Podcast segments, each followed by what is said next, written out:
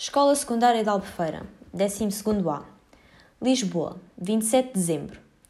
Querida Marta, hoje de manhã o Diogo apareceu-me cá em casa para me trazer um presente. Fiquei radiante. Nunca pensei que ele se lembrasse de mim.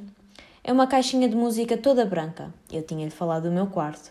Com um pássaro em cima, também branco. É lindíssima. Até fiquei comovida. Agradeci-lhe e fiquei tão embasbacada que ele riu-se e disse que não era nada de especial e que só queria dizer que continuava a ser muito meu amigo.